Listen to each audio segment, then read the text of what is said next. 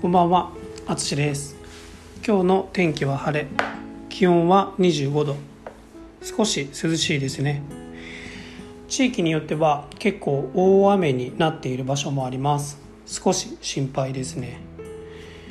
えー今日は関西弁についてもう少し話します。前回40回で一つ間違えて話していたことがありました。えーイントネーションと話していましたがアクセントの間違いでした、説明するとイントネーションとは文全体の音の工程のことですね。アクセントとは単語の工程のことを言います。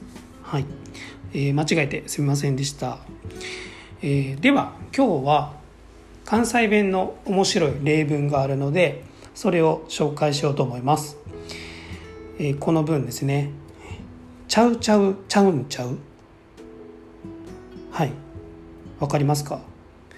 もう一度言いますね「ちゃうちゃうちゃうんちゃう」はい。何言ってんねんっていうような気になると思うんですけど解説していきます、えーこれは「ちゃうちゃう」初めの「ちゃうちゃう」は犬の種類の名前ですね。チャウチャウ犬とか。言いますけれども、えー、3つ目の「ちゃう」まあ「ちゃうん」になるんですけど「ちゃう」は「違う」という動詞の関西弁ですね。あそれちゃうやんみたいな感じで言います、えーなので標準語にすると「ちゃうちゃう犬と違うんじゃない?」というような意味になります。はい。もう一度言いますね。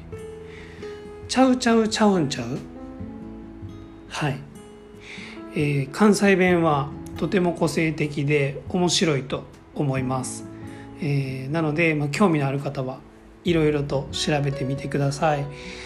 面白いんですけど多分一番分かりやすい関西弁のあの例文かなと思います。はい。ということで今回も最後まで聞いていただきありがとうございます。ではまた。